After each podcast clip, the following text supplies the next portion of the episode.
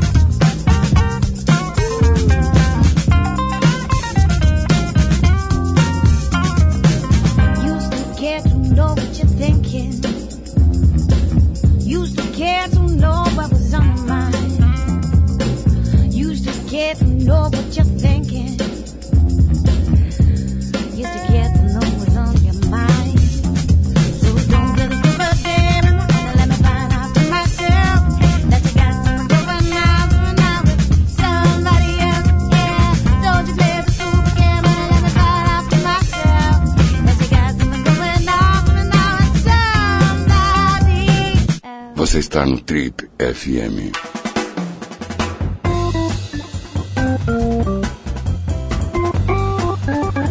Nosso convidado de hoje formou sua primeira banda em 1999 com amigos do colégio 10 anos depois recebeu o prêmio Multishow de melhor grupo, o troféu VMB da MTV de melhor artista pop, artista do ano e vocalista do ano.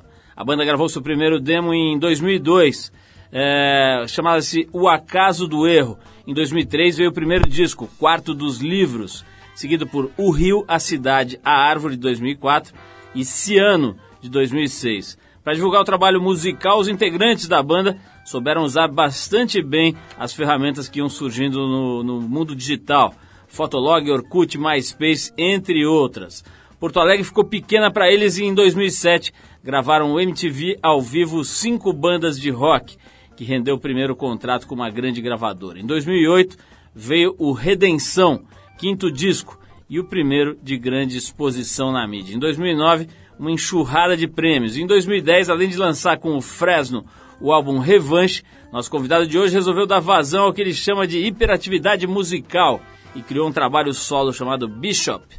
Quem se liga em música e no cenário pop nacional já deve ter percebido A gente está falando do filho da Dona Ione, a grande Dona Ione, para quem mandamos um caloroso beijo, o Lucas César Lima Silveira, mais conhecido como Lucas Silveira, vocalista da banda Fresno, ou como diriam os americanos, frontman da banda Fresno, uma das mais famosas, importantes ban- bandas hoje da cena pop rock brasileira atual. Lucas, obrigado por você ter vindo aí. Sei que a Opa. sua agenda é concorridíssima, é quase igual a de um ex-BBB. Você fica aí com Um ex-BBB compromisso- nas duas semanas seguintes. É, logo depois que sai, né? Porque tem uns que já ninguém quer chamar pra nada. Depois né? foi, né? Mas olha só, cara, é, a gente não conseguiu escapar, por mais que a gente tente, né, do- dos tais rótulos. Então eu falei aqui que vocês são uma das bandas mais importantes da cena pop rock brasileira. Acaba sendo esse o rótulo hoje ou não? O mais usado, vamos dizer assim? É, esse pop pelo lado de a gente ter ficado muito popular, Aham. no sentido das pessoas conhecerem muito, assim. E também, óbvio, a gente é uma banda de melodia, né? Mesmo quando a gente se arrisca no lado mais pesado da coisa, sempre vai ser uma coisa de melodia, sempre vai ter aquela influência indireta que todas as bandas pop têm, de, de Beatles e todas essas coisas, assim, que inventaram é, a, a música como ela é feita hoje. Só que o pop rock, às vezes, só que o pop rock às vezes já entra em outras coisas, assim, que às vezes nem tem muito a ver com a gente, né? Bom, a gente vai voltar a falar de rótulo, mas antes eu quero eu quero voltar aqui para um ponto que eu achei genial na tua biografia, né? Você nasceu em Fortaleza e cresceu e passou boa parte da vida em Porto Alegre, né? 5 cara? mil quilômetros aí rolou essa. Meio homem, meio oiapoque chuí você, né, cara? Como É Quase. que, como é que aconteceu isso, bicho? Você foi de uma ponta para outra ali. Cara, minha mãe conheceu meu pai na academia de polícia. Isso é romântico, inclusive. É Romântico e estranho ao mesmo tempo. Meu pai era professor da, de alguma matéria lá da, da academia de polícia em Brasília. Aí minha mãe curtiu meu pai. Eles ficaram juntos, namoraram, casaram. Tiveram três filhos, eu sou o mais novo. A partir do momento que eu nasci, meu pai estava afim de vir para Porto Alegre, minha mãe também. Aí eu vim com três meses para Porto Alegre. Agora vem cá, como é que dois tiras, né, cara? Tem um filho que. Tiras não é muito bom, né? Não é exatamente um modelo de comportamento daqueles da. da- do- quer dizer, eles devem adorar ver você hoje aí fazendo sucesso, mas, pô, imagino que no começo, né, você com 16, 17 anos ali partindo para essa, pra essa empreitada de fazer uma banda e levar isso a sério, né, vamos dizer que os caras não devem ter achado a melhor coisa do mundo. Como é que foi essa parte da tua vida? É, mas o meu pai ele é policial porque pintou o concurso ali, né? Porque meu pai é cantor. É mesmo? Entendeu? Ele pintou um concurso ali naquela época que o cara tinha que fazer um concurso e tal. Aí pintou, devia ter ali auxiliar de não sei o que, administrativo não sei o que, policial federal, tá bom. Qual a modalidade de música que ele canta? Ele canta música nativista gaúcha, assim. É mesmo? e também, às vezes, bolero, gosta de cantar em espanhol, né? Gosta de cantar rolo iglesias, essas coisas. Isso assim. aí de alguma forma influenciou você não? É muito, porque apesar de eu não ter vivido a minha vida inteira com meu pai, meu pai tá vivo ainda, óbvio, mas ele foi se separou da minha mãe logo que fomos para Porto Alegre. Então, a minha vida com meu pai sempre foi alta. Tem um pai que é separado da minha mãe. Mas, só que ao mesmo tempo, sempre rolou um incentivo, às vezes até sem querer, assim, de eu chegar na casa dele, ele tava sempre. eh, gravando alguma coisa, ele fazia uns shows assim, mas era numas casas meio quase puteiro assim, então nem dava pra eu ir, né? Mas eu sempre sabia, na verdade na polícia assim, ele era o sucesso assim, ele era o cara que, puto, o cara que canta. Aí quando tinha alguma coisa, alguém que tinha que cantar era o meu pai que cantava. Aí agora depois de aposentado, ele gravou até um disco e tal, que eu produzi umas faixas pra ele. É uma coisa louca. Ô, Lucas, você falou que você está em São Paulo faz mais ou menos uns 5 anos, é isso? É, desde 2006. O que você achou, cara? Que você- que- como é que foi a, a chegada aqui? Vir morar numa cidade dessa é uma experiência exótica, né, cara? Quando você sai de um Total. lugar como Porto Alegre, que é uma cidade grande, mas comparada com São Mas Paulo. é pequeno né? aqui. Como, é, que- como é que tem sido aí? Como é que foi? Como é que tem sido a tua adaptação a esse, essa loucurinha aqui? Cara, foi um negócio muito, muito, muito doido, porque a gente chegou aqui, aquela coisa, vamos morar numa república, a banda toda junto e tal. Então Aliás, isso... parece que o apelido dessa, dessa república era Barão do Bacanal, confere, É, né? que ficava numa rua chamada Barão do Bananal. Ah, tá certo. E aí virou o Barão do Bacanal, Nada mas... a ver com as atividades que ocorriam no imóvel. Pois é, mais ou menos, mas nunca rolou, nunca foi aquela coisa assim, nossa, vamos Nunca fazer... foi o que vocês gostariam, né? É, nunca foi, até porque quando a gente morou lá não era fase onde isso era uma coisa muito possível, assim. Sei. E, mas com certeza, teve, rolava um churrasco semanal que a gente parou de fazer esse churrasco quando começou a dar, tipo, 100 pessoas, assim, e a gente não conhecia as pessoas, começou a sumir coisas da casa e tal, começou a ter muitos móveis na casa, e já ficou aquela coisa, pô, não encosta aí, não faz isso, não faz aquilo. E aí a gente parou com isso, aí foi ficando uma vida, aí a minha vida paulista mesmo, assim, começou mesmo em 2008, que foi quando eu fui morar sozinho e tal. E aí eu senti que eu estava em São Paulo mesmo. Assim, eu moro bem ali na, naquela região da, da Paulista, então eu moro realmente em São, em São Paulo, sabe? Agora vem cá, é, voltando um pouquinho para trás, né? Você tem um momento aí que a banda Fresno e por consequência você ficam famosos mesmo, né? De repente você começa a aparecer em programas de televisão mais populares e botar a cara em uma série de situações em que você se torna conhecido, né? Quando é que, você, que caiu a ficha que você estava meio popular assim? É, quando um mendigo sabe que tu é da banda. Porque eu fico pensando, cara, quantas horas de TV um mendigo vê por dia, sabe? Putz. E aí chega um carinha da rua que pede dinheiro assim fala, tô cara da banda, não sei o que. Aí eu vi que, que realmente já tinha passado daquele do, do limite da exposição, assim. Que Bom, eu... Se você recebe assédio de mendigos, imagina a fila de mulher que não deve estar fazendo na porta ali da sua casa. Mas vamos falar disso daqui a pouquinho. A gente separou aqui uma música indicada pela nossa amiga e ouvinte, a Silvia Sakurai. Ela que apresentou pra gente os californianos do Edward Sharp and the Magnetic Zeros, que fazem um indie folk bem interessante e que são os responsáveis pela faixa Home, que está no primeiro disco deles, o Up From Below de 2009. Depois aqui a gente vai tocar então o Edward Sharp and the Magnetic Zeros com a faixa Home e depois a gente volta a conversar com o Lucas Silveira e saber se é verdade que ele tem uma fileira de mulheres na porta da casa dele aguardando a senha. Vamos lá.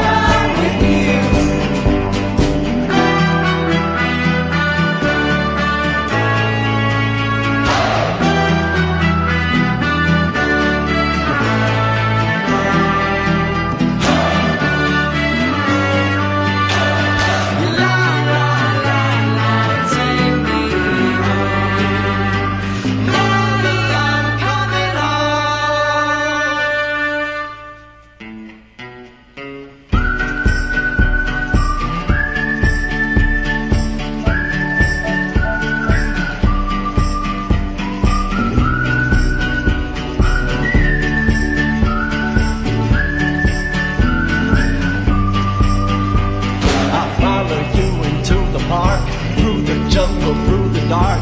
Girl, I never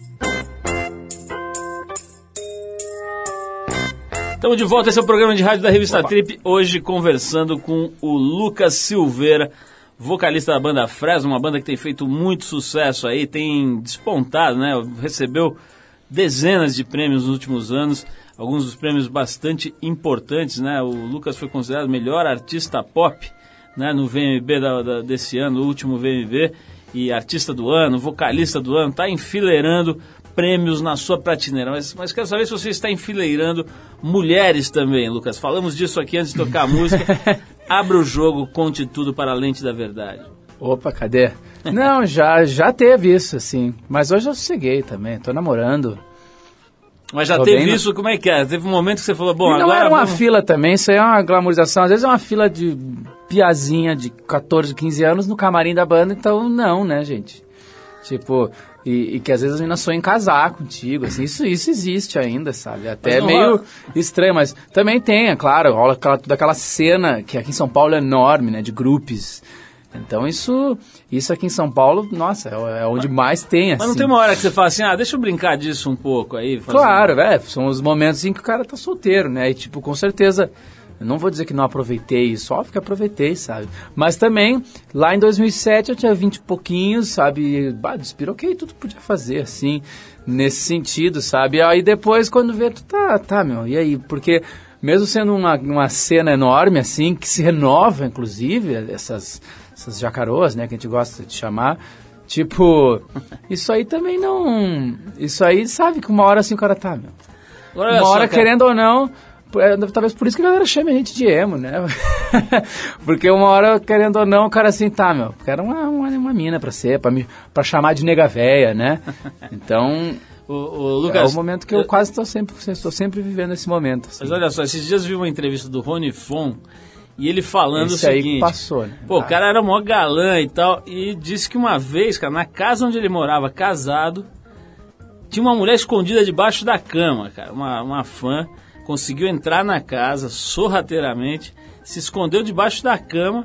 O cara casado, morando com a, com a patroa e tal. Já aconteceu esse tipo de coisa, cara? Essa- esses arrojos, assim, de... É, que, é que eu não sou tão bonito quanto o Rony Von, né?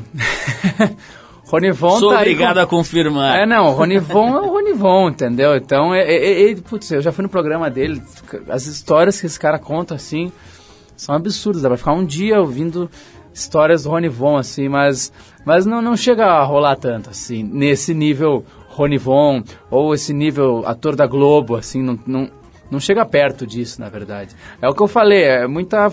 É, é, ah, que as pessoas falam, nossa, tem muita mulher louca pra, pra ti. Cara, tem muita, muita adolescente, sabe? E tipo, uma hora, tipo, o cara tá, meu. melhor não, né?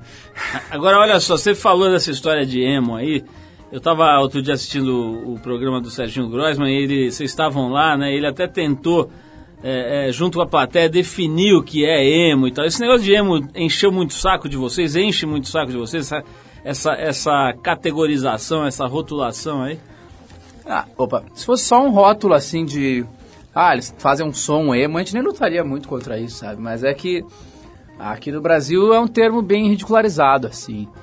E se pá no mundo inteiro também, mas aqui é, é mais porque até a avó da pessoa sabe o que, que é, porque aqui esse termo entrou na agenda, tipo, de- do fantástico, sabe?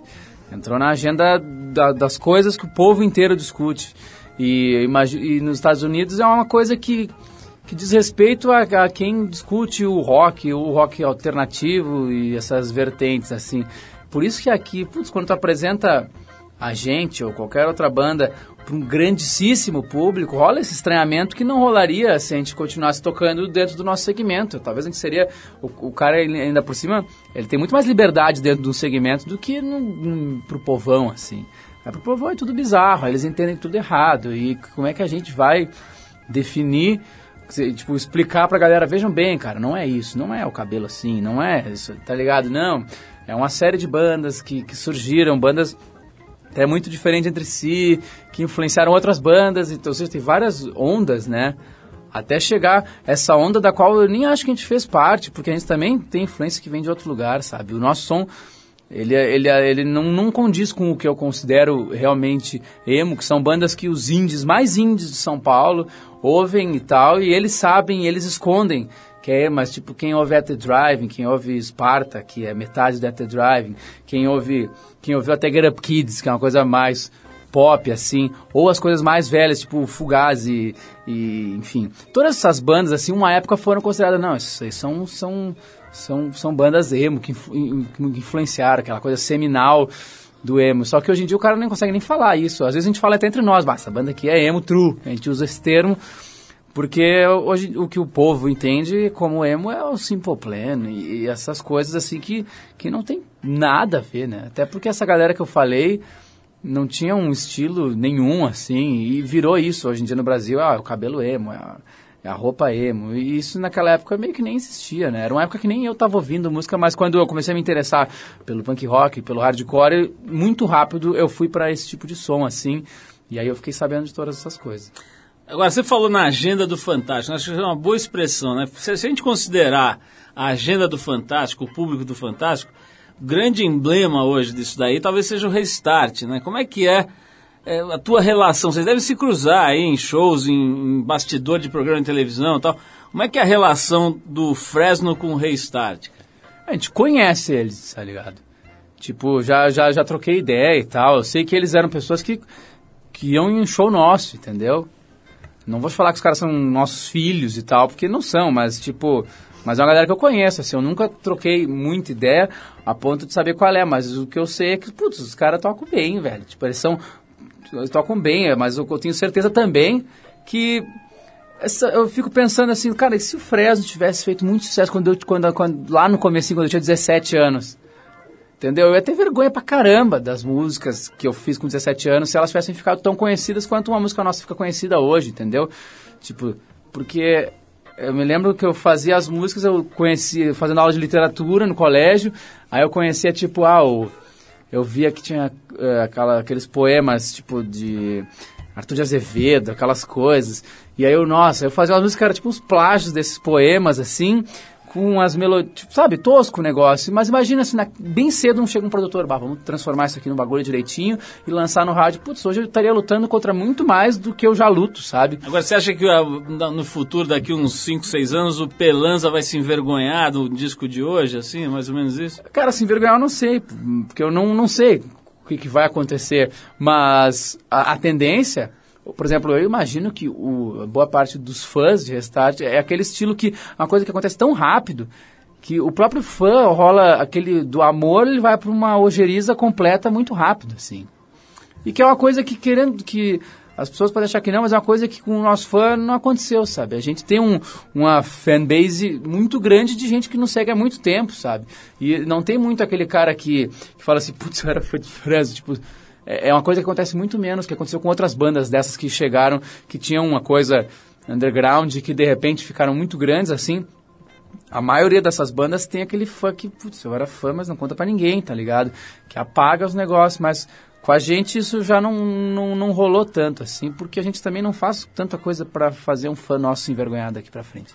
Nós vamos falar mais com, com o Lucas aqui, a gente vai falar um pouco sobre tecnologia, sobre essas redes sociais, né, que tem um papel fundamental hoje na história de uma banda, na história de tudo, na verdade. Vai falar de isso e de outras coisas, mas antes a gente sele- selecionou aqui dois grandes nomes da música nacional, Arnaldo Antunes e o Erasmo Carlos. Essa faixa que a gente vai tocar aqui chama Sou uma Criança e Não Entendo Nada, que está no álbum Ao Vivo Lá em Casa, registro de um show que o Arnaldo fez no telhado da sua própria residência no último agosto, né? no último mês de agosto, ano passado. A gente tirou essa música do CD, mas vale muito a pena ver esse registro também em DVD. Ele tem a participação de várias figuras, do Catatal, do Fernando Catatal, do Jorge Ben, Jorge Benjor, né? do, do próprio Erasmo. Bem legal essa história. Se quiser, vai lá no trip.com.br, você ouve a entrevista que o Arnaldo deu pra gente aqui no programa em abril do ano passado e você vai sacar um pouco mais desse trabalho, inclusive. Vamos ouvir então Sou uma Criança e Não Entendo Nada, na voz do Arnaldo Antunes e do Erasmo Carlos, e depois a gente volta com mais Trip FM, hoje conversando com o Lucas Silveira, da banda Fresno. Vai lá.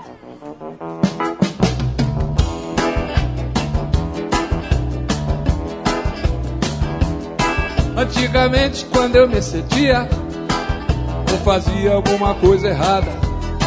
Naturalmente, minha mãe dizia: Ele é uma criança, não entende nada. Por dentro eu ria satisfeito e mudo. Eu era um homem, entendia tudo. Hoje, só com meus problemas, rezo muito, mas eu não me iludo. Sempre me dizem quando fico sério. Ele é um homem entende tudo. Por dentro com a alma tarantada. Sou uma criança, não entendo nada.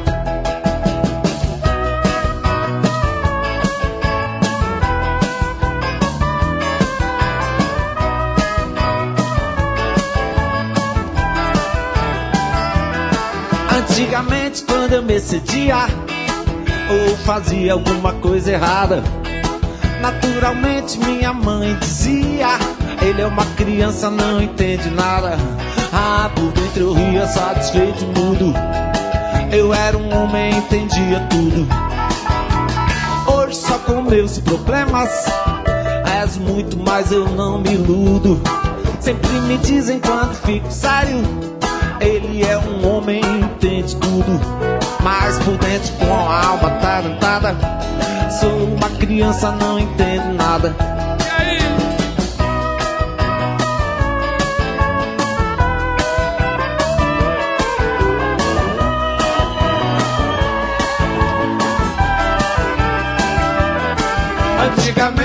Eu me excedia, ou fazia alguma coisa errada, naturalmente minha mãe dizia: Ele é uma criança, não entende nada.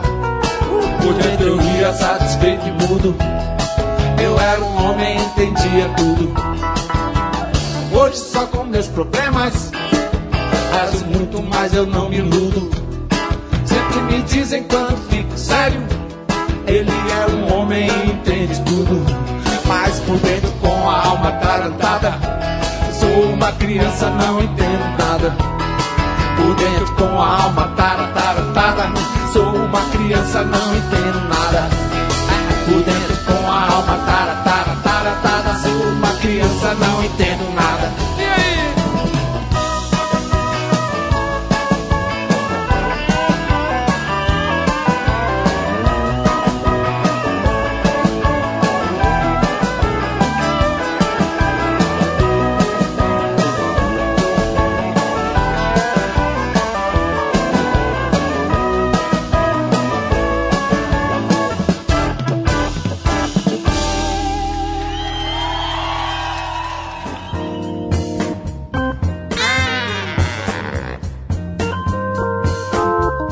Bom, estamos de volta hoje conversando com o Lucas aqui, vocalista do Fresno, falando um pouquinho pra gente sobre essa história da banda deles, né? Uma história de muito sucesso, os caras saem em cerca de 10 anos aí estouram, né? Muito menos, na verdade, né? Porque da, hora que começou para a hora que estourou no sentido de popularidade, de sucesso, foi o quê, Lucas? Uns 4, 5 anos? É, que de- de bombar no colégio até bombar mesmo assim. É que teve, teve um sucesso local em Porto Alegre que, que veio antes, sabe? Uhum. Porque. Porto Alegre Porto tem uma cena de rock muito forte faz tempo, né? É, mas era uma cena que a gente era tão novo que a gente não conseguia fazer parte, assim. A gente não conseguia. Demorou um tempo pra gente conseguir fazer um show, sei lá, com os Valverdes, sabe? Com, com, com, a, com, a, com, a Winston, né? Tava tocando nessa época, o Wonka Vision, essas bandas que, que faziam parte desse, dessa cena independente adulta, assim. A gente era um independente adolescente, ou seja, a gente não conhecia nenhum jornalista que poderia divulgar o bagulho na contracapa da Zero Hora. Que é uma, é tipo, é um, é o, é o grande jornal de lá e tu botava um bagulho na contracapa da Zero Hora, tipo, todo mundo sabia daquilo, entendeu? Porque lá ainda tem essa facilidade, assim, ó, se tu quer, se tu quer bombar um show, tu vai divulgar aqui, ó, divulga aqui, aqui, aqui, e deu, sabe? São Paulo já é uma coisa, tipo, como faz isso, né? É, é muito setorizado. Pulverizado, né, É, cara? E lá, por exemplo, a gente não tinha essas, essas coisas assim, então a gente meio que. A, a gente, ao lado de uma- algumas outras bandas, assim, a gente teve que inventar o, o nosso underground, né?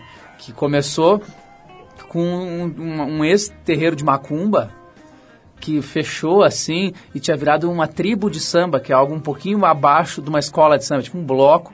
E aí tinha esse, esse lugar bizarro que chamava Tapuias, que um dia um amigo meu passou na frente e falou, rola de fazer um show aí, ó, e a velha dona lá, sim, sim, era um palco que tinha uns urubu empalhado, assim, e tipo isso, esse foi a, a semente de uma cena que foi trocando de lugar lá, que terminou, tipo, rolando show na Opinião sempre, assim, sabe, que a Opinião é a casa mais legal de lá, entendeu, mas foi uma coisa que a gente fez esse underground de adolescente. Putz, como é que divulga isso, tá ligado? A gente, pá, vamos chegar nos colégios, vamos fazer cartaz do tamanho do cartaz de um show do Skank, por exemplo, pros caras acharem que, tipo, ah, acho que essa banda é grande, então acho que não é uma coisa, não é uma coisa, tipo, acho que meu pai vai deixar eu ir, entendeu? Rolava, eu queria sempre fazer essa coisa, pá, tem que deixar, tem que fazer com que, tem que le- levar mais gente do que o underground comporta. Lá em Porto Alegre, na época, o underground era composto de umas 200 pessoas. Você tinha uma noção de show business já, assim, meio intuitiva, né? De querer fazer um, Muito.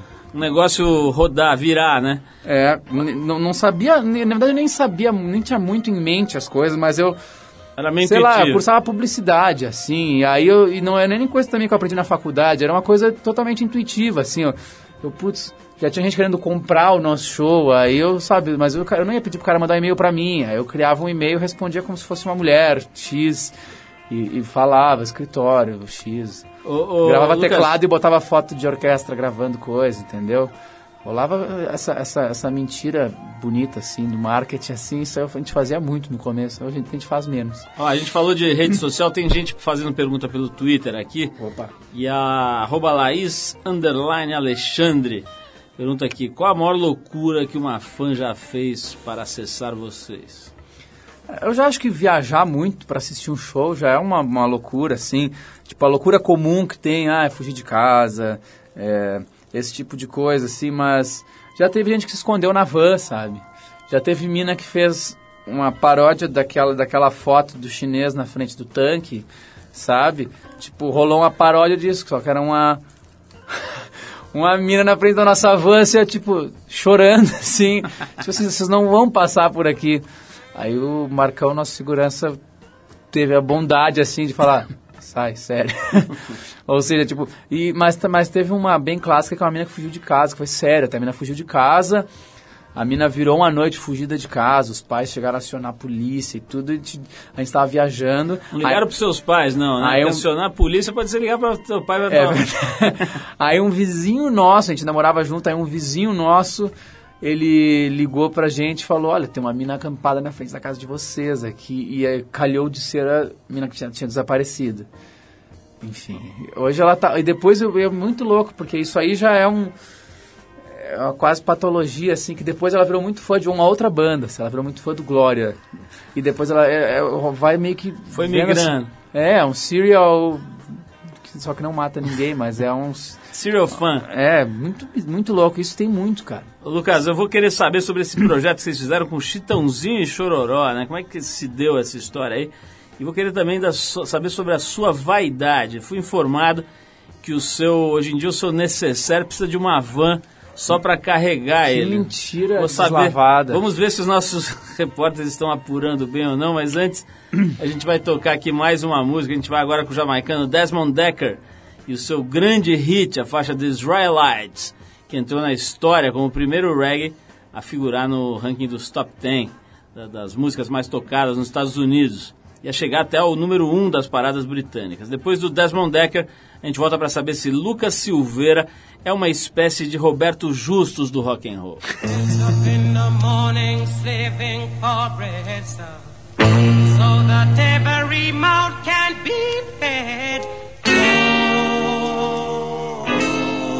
Oh, me Israelites.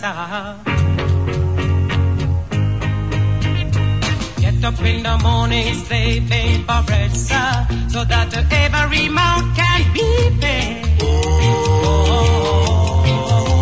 Oh, Israelite. wife and my kids they pack up and I leave me. Darling, she said I was yours to receive.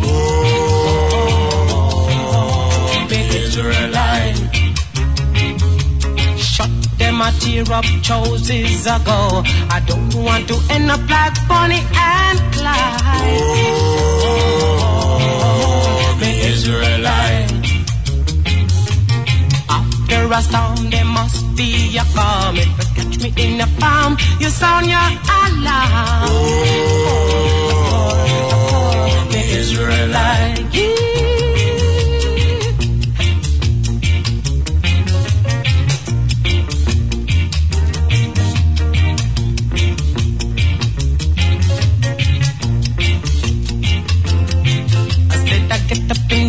Morning, stepping for bread, sir, so that every mouth can be fed. Oh, the Israelites, sir. I said my wife and my kids at the back up and leave me. Darling, she said I was yours to receive. Oh, me Israelites, them a tear up choices go. I don't want to end up like Bonnie and Clyde. Me Israelites, uh, after a storm, there must be a calm. If you in the palm, you sound your alarm. Oh, the Israelite, yeah.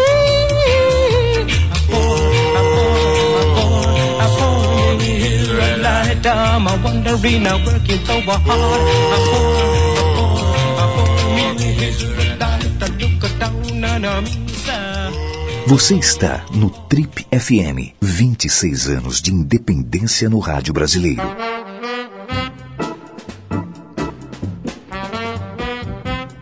Legal, estamos de volta hoje batendo um papo aqui com o Lucas Silveira, o homem que está à frente dessa banda Fresno, que tem feito o maior sucesso no Brasil. Tem carreado até meninos fogem de casa e acampam na frente da residência dos rapazes. Quer dizer, o negócio tá sério. Lucas, antes de tocar essa música aqui do Desmond Decker, eu tava brincando aqui, mas quero saber, cara, você é ou não é vaidoso? Você fica ali, você é meio metrosexual ou não? Como é que tá esse departamento na sua vida? Já fui mais, cara. Já fui mais. mas, mas também é, é, rola mais mitologia em cima disso do que as pessoas acham, assim. Tipo, claro que teve, teve a nossa fase negra, né? Que eu considero 2008, por ali. Que te, faz, te fazia uns cabelos, assim, meio esculturais, assim, e tal. Existe essa fase. não, não tem vergonha, mas não tem orgulho, entendeu? Mas, às vezes, quando tem um show, assim, o cara divulga aquela foto velha, eu fico, puta que pariu. Mas é normal, enfim. Tá sempre mudando, assim, eu vejo... Pelo menos a minha mina fala que hoje a gente tá na melhor fase. Eu tô na melhor fase. Então, mas é, eu já, já, já fui muito mais, mas hoje em dia rola muito show que eu viajo com a roupa do corpo, assim, levo duas cuecas na mão e ponho na mochila de alguém. Tipo assim, ó, segura aqui essas cuecas aqui, porque a gente toca meio quase sempre com a mesma roupa, sabe? Quase um uniforme, troca no máximo a camiseta, assim. Então, vaidade não tem sido forte, assim. O máximo de vaidoso, o cara pega assim, pá, o cara se cuida um pouco que come, vá, não vou não vou me matar comendo, vamos ver se não vou ficar gordão também, sabe? Tem uma época que eu fiz academia, mas eu também desencanei um tempo. Agora eu acho que eu vou voltar a fazer capoeira, sei lá. Olha só, o Celton Mello teve aqui no programa não faz muito tempo, faz um tempinho aí, e ele disse que não queria saber de casar, ele falou que não se vê casado, o negócio dele não é esse, e que ele gostava de uma frase que é mais ou menos assim: melhor um pássaro na mão do que dois voando. Mas que é bonito ver a passarada voando, isso é bonito, né? Quer dizer, então, você acabou de dizer que você tá nessa fase aí, casado, namorando e tal. Mas É, e a namorando. passarada voando, como é que faz, cara? Ah, meu, eu, eu- eu já, já desmistifiquei muito isso, assim, eu já achei que ia casar, tá ligado? Eu já achei assim, nossa, já achei que é pra sempre, não sei o quê. Hoje eu tenho uma, uma, uma visão diferente disso, assim. Não sou aquela pessoa que é totalmente, não, eu não me comprometo com ninguém, porque eu sou eu, não sei o quê. Eu, putz, eu sou uma pessoa que, que se apaixona pra caramba, sabe? E tipo, só que calhou de eu me apaixonar e ficar apaixonado, entendeu? E tipo, mas, mas só que às vezes a, a- a pressão que a pessoa põe em si mesma, de putz, isso aqui tem que ser pra sempre. E a partir, a partir do momento que a pessoa meio que descobre, pá, acho que não vai ser pra sempre, aí a pessoa já, tipo, já joga tudo aquilo ali fora, em vez de curtir aquilo realmente até a última gota, assim. Tipo, isso aí eu não faço, sabe? Eu realmente eu, eu- eu curto as coisas até a última gota, enquanto, ser- enquanto for muito bom pra mim, sabe? E por enquanto tá sendo muito bom pra mim, entendeu? Olha só, a gente falou, Lucas, do, do Restart. Mas só continuando, É. mas casar, igreja, gastar uma grana, não.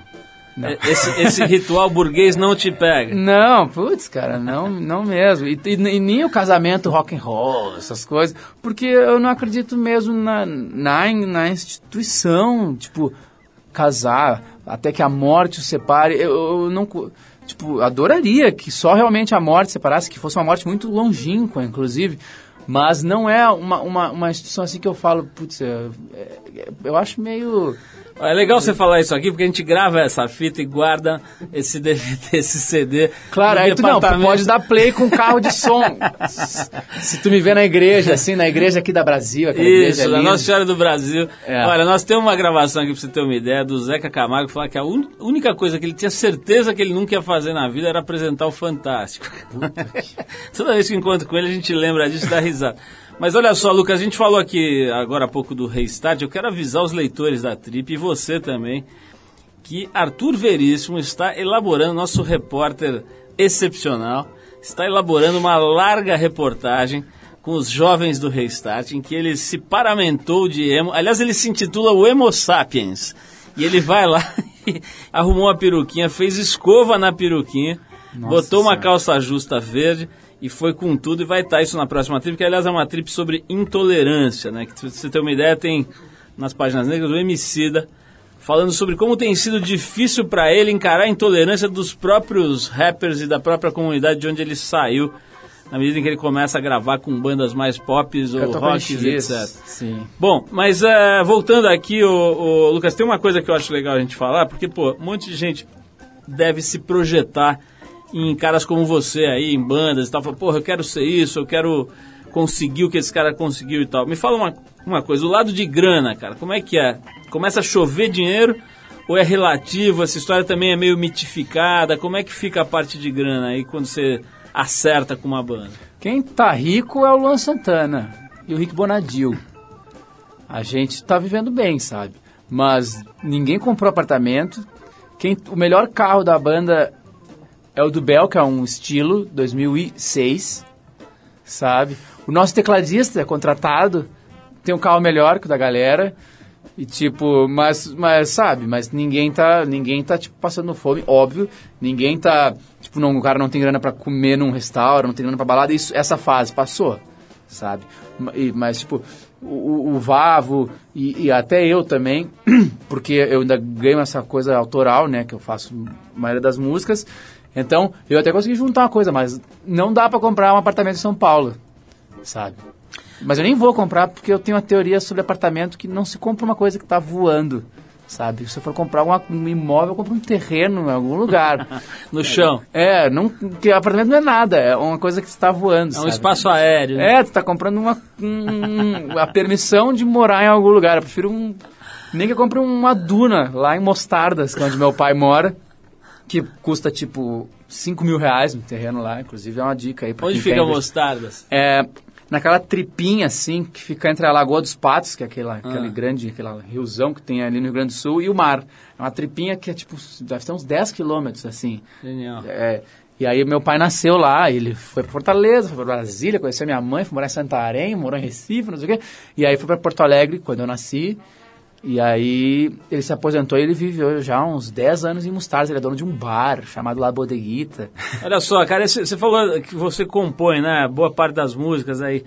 Como é que isso, como é que você tem alguns é, processo para compor? Como é que isso nasceu aí com você? Você pegou a manha rápido de compor? É, meu, eu comecei a tocar violão com 14. E aí eu ficava preso nos acordes que eram os que eu sabia. E nesses acordes eu já fui sempre fazendo alguma música, assim. Tava afim de alguma coleguinha e fazer uma música e tal.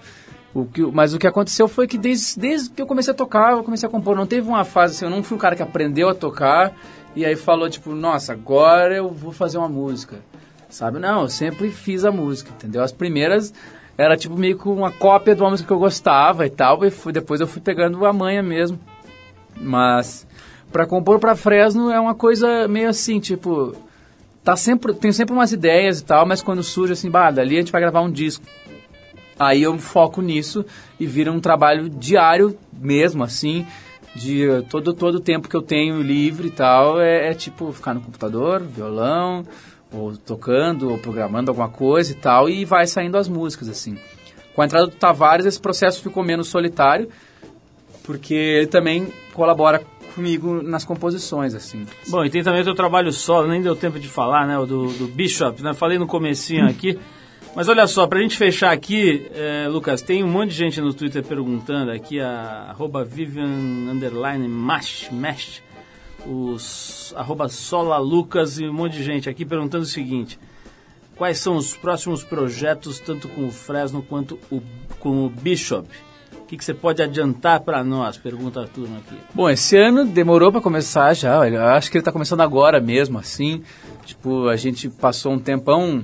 aque- Aquele verão, pra quem toca rock, é sempre uma- é um, um martírio, assim, em termos de show, sabe? Mas agora tá voltando tudo. A turnê do Revanche começou no, no fim do ano passado e a gente vai continuar fazendo essa turnê. Objetivo mesmo, fazer um DVD da Fresno, de show, que a gente não tem. A gente tem um DVD meio de estúdio, assim. E a gente vai fazer, a gente quer fazer um DVD de show esse ano, provavelmente vai fazer o Bishop, eu também queria registrar um DVD, mas aí não seria de show, eu quero fazer um filme mesmo, uma coisa que eu ainda não pensei completamente, mas eu, eu tô falando já com o diretor. E ao mesmo tempo, tipo, né, nessa, nessa parte que eu fiquei sem, sem ter muito show e tal, nesse verão inteiro, eu não parei de trabalhar, sabe?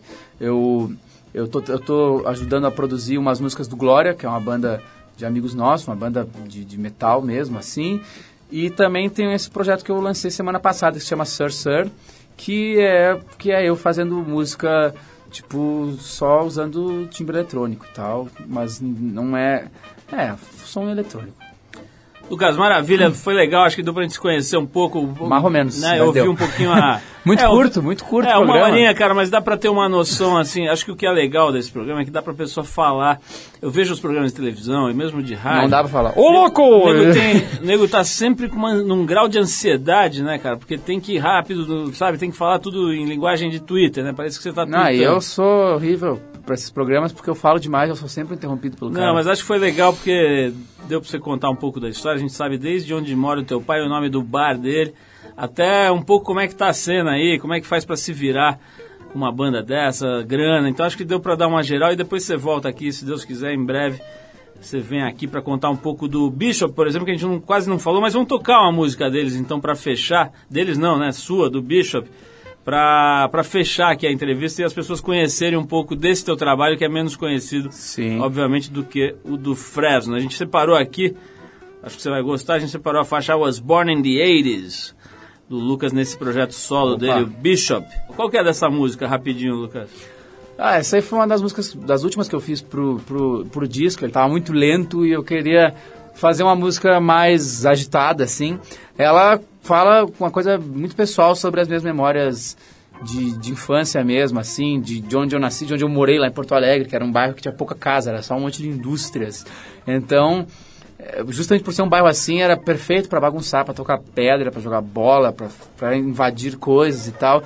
E, e fala sobre isso, assim, sobre ficar na rua até tarde jogando cinco corta, né? No vôlei e tal, enfim, esse tipo de coisa. Assim, a música fala sobre isso. Vamos ouvir então o Bishop, que é esse trabalho é, autoral, aí mais autoral do, do Lucas. Obrigado, Lucas, valeu. Valeu! Parabéns aí, vamos nessa.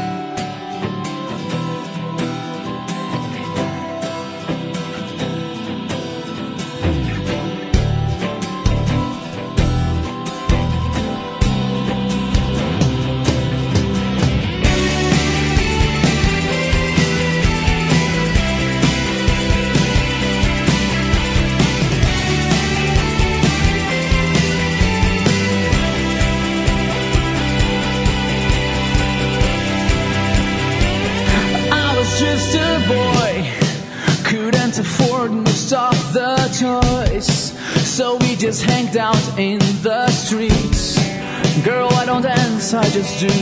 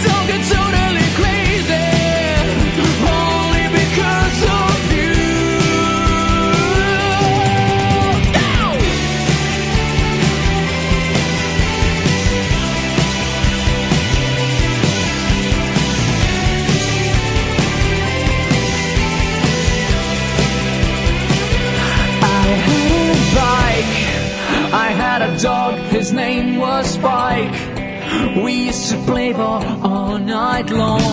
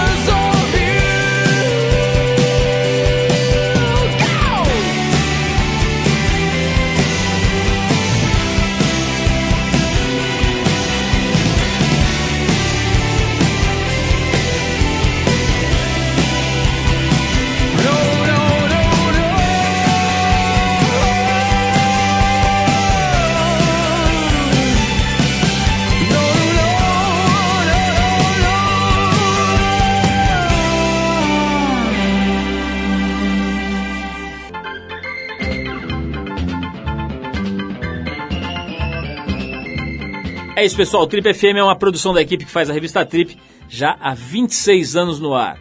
Apresentação Paulo Lima, produção e edição Alexandre Potashev.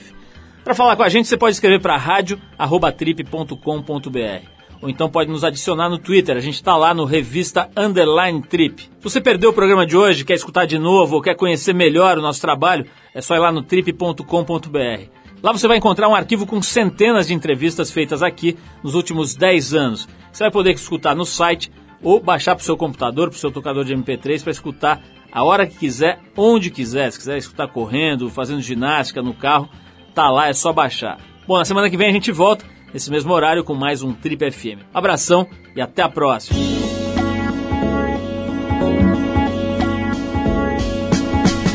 Você ouviu Trip FM.